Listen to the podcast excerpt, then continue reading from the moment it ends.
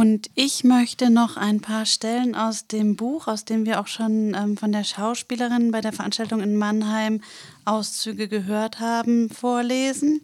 Das Buch heißt Gott hat mit mir etwas vorgehabt, Erinnerungen einer deutschen Sintesser. Und vorab möchte ich schicken, dass ähm, Silly Schmidt selber am Ende des Buches auch sagt, und jetzt, jetzt bin ich Schriftstellerin. 1942 wurde sie erfasst ähm, und ist ja dann auch schließlich ähm, über verschiedene Lager in Auschwitz gelandet. Straftat Zigeunerin. Und das Thema, ähm, zu dem ich jetzt noch was vorlesen möchte, ist ähm, ihr Versuch, über die äh, Wiedergutmachungsstelle Wiedergutmachung zu bekommen und sie hat 1950 schon den ersten Antrag gestellt. Das ging Schriftwechsel hin und her. Und dann lese ich aus einem Schreiben vom Bayerischen Landeskriminalamt vom 7.7.1955 vor. Da heißt es, im Nachtrag zum hiesigen Schreiben vom 7.7.55 in der Wiedergutmachungsangelegenheit der Reichmann Zilli wird mitgeteilt, dass diese am 1.8.55 auf der hiesigen Dienststelle erschien und von hier nochmals eingehend zu ihrer Inhaftierung gehört wurde. Die Reichmann gab dabei an, im Mai 42 in Straßburg, Elsass, abends am dortigen Bahnhof von der Kriminalpolizei in dem Moment aufgegriffen worden zu sein, als sie im Begriffe gewesen sei, ihren Vater in Metz zu besuchen. Und dann geht es noch ein bisschen hin und her und später heißt es in dem Schreiben, weiter erklärte die Reichmann, bis zum Jahre 1941 in Eger mit ihren Eltern wohnhaft gewesen zu sein, erkennungsdienstlich behandelt oder aufenthaltsverpflichtet wurde sie dort nicht. Da sie aber derartige Maßnahmen befürchteten, flohen ihre Eltern und sie nach dem Westen. Ihren Angaben nach hatte sowohl der Vater in Metz als auch die Mutter und sie selbst keine feste Wohnung und auch kein festes Arbeitsverhältnis. Die Eltern wurden nach ihren Aussagen später festgenommen und sollen im KZ verstorben sein. Nach diesem Sachverhalt dürfte wohl einwandfrei feststehen, dass die Antragstellerin im Mai 1942 als Streunerin bzw. Arbeitsscheue und damit Asoziale festgenommen und in Polizeihaft gebracht wurde. Die Überstellung nach Reichenberg durfte dürfte wohl damit zusammenhängen, dass sie ursprünglich in Eger wohnhaft war und Reichenberg die für sie dienstlich zuständige Polizeidienststelle war.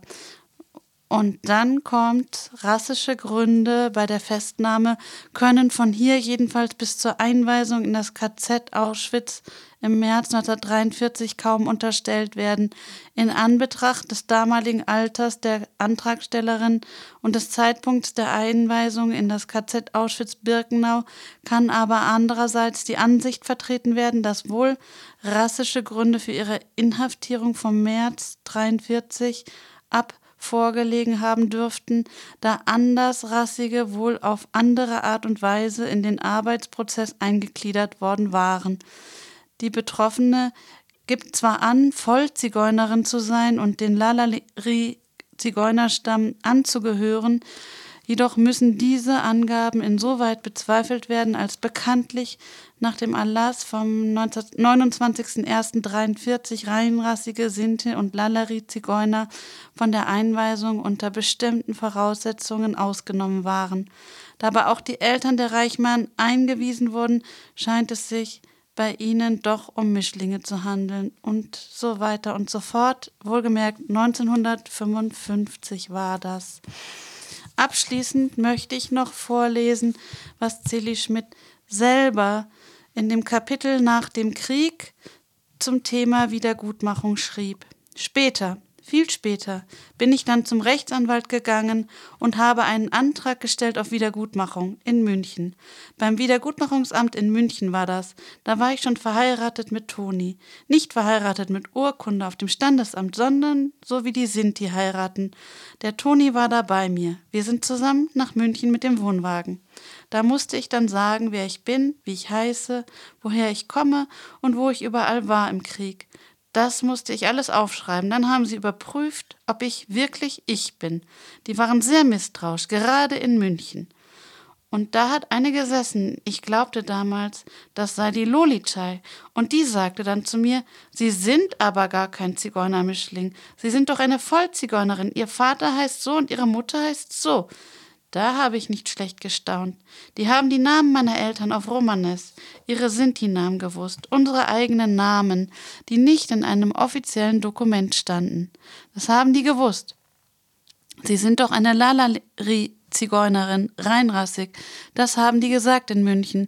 Und dass ich deswegen gar nicht nach Auschwitz geschickt worden sein könnte, aus Rassegründen, weil Reinrassige für Auschwitz nicht vorgesehen waren. Das konnten sie alles nur aus den Karteien wissen, die die Nazis über uns gesammelt haben. Die haben das alles ausgeforscht, über die Sinti auch ihre Namen. Die hatten die noch vorliegen und haben sie benutzt, als ich meinen Antrag gestellt habe. Es dauerte alles viele, viele Jahre, aber ich habe meine Wiedergutmachung gekriegt. So war das. Das soll man wissen. Das Komische ist, dass ich mich nicht erinnern kann, dass mal welche bei uns, bei meiner Familie waren, um uns zu untersuchen und alles über die Verwandtschaft auszufragen. Irgendwie hatten sie die Information aber trotzdem. Und jetzt hören wir nochmal einen Ausschnitt aus Tilly Schmidts Buch Gott hat mit mir etwas vorgehabt, gelesen von Milena es, es gibt noch einen anderen Aspekt, der ähm, mir und uns wichtig ist, den in dieser Sendung mitzuteilen. Zilli Schmidt hat das Leben auch sehr genossen, nachdem sie aus dem KZ befreit worden ist. Und es heißt, ich wollte leben, so schreibt sie dazu. Und außerdem, so wie der Titel schon sagt, Gott hat mit mir etwas vorgehabt, hat sie eine tiefe Gläubigkeit in sich und dazu möchte ich auch noch kurz was lesen erstmal, ich wollte leben. Nach dem Krieg, da war ich noch jung, Anfang 20 war ich da ja erst. Man hofft, dass die eigenen Menschen noch leben, dass sie nicht tot sind, aber man hat so schreckliche Sachen gesehen und mit der Zeit auch manches gehört, Gewissheiten anderer, dass die Menschen nicht wiederkommen. Irgendwie weiß man, und dann ist es Gewissheit. Wie macht man da weiter? Geht doch gar nicht, oder? Doch, es geht. Das Leben ist doch so. Ein jeder Mensch versucht weiterzuleben. Damals hatte ich diesen Wunsch. Wäre ich doch auch weg. Nicht so sehr. Kurz doch. Aber da habe ich was gemacht dagegen, da habe ich Antidepressiva genommen und das hat mir damals geholfen. Aber dann hatte ich diesen Gedanken lange Zeit nicht mehr. Nein, das Leben war der Ansporn. Ich musste weiterleben für, weiß ich nicht mal, für was. Für so aber so war das. Der Zweifel an der Richtigkeit oder dem Sinn des eigenen Überlebens, dieses schlechte Gewissen, es selbst geschafft zu haben und die Liebsten sind weg, das kommt erst später. Ich wollte leben. Glaube 1. Ich war nicht immer so gläubig, gar nicht. Ich war ganz schön böse. Oh ja, ich habe gelebt. Aber wie? Frei. Ich habe Schnaps getrunken, gefeiert, bin mit meinen Freundinnen herumgezogen. Wir waren auch mal in Berlin, eine Freundinnenreise. Da waren wir im Westen der Stadt in einem Lokal, da wurde Ungar ungarische Musik gespielt und es gab Tischtelefone. Das muss Ende der 50er, Anfang der 60er Jahre gewesen sei, sein. Oh, das gefiel mir. Doch, doch, ich habe mein Leben genossen. Ich habe gelebt, gut gelebt. Anfangs war ich schon gläubig, aber da, zu der Zeit, als ich noch Geschäfte gemacht habe, war ich nicht richtig gläubig, nicht so, wie ich das heute bin. Wenn ich sage, ich war ganz schön böse, dann meine ich, dass ich es nicht so ernst nahm damit, wie man leben soll, wenn man sehr gottgläubig ist. Und mit der katholischen Kirche, diesem katholischen, das wir vor dem Krieg hatten, konnte ich nichts mehr anfangen. Als mich das, wie ich jetzt glaube, dann später immer mehr anzog, hat mein Mann Toni mich auch gehen lassen in die Bibelstunde.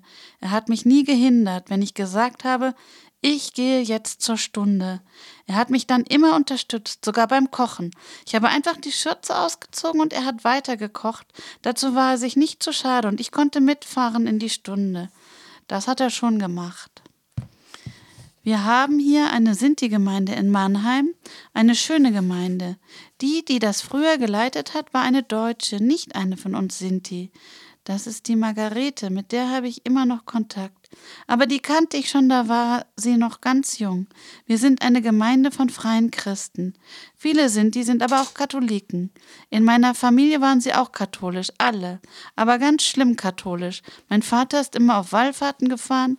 Ich weiß nicht, wo er überall war auf Wallfahrt, das macht er immer alleine. Als ich rauskam aus der Schule in Ingolstadt, bin ich gefirmt worden habe vorher Kommunion gemacht. Alles das, was dazugehört, hatte ich hinter mir.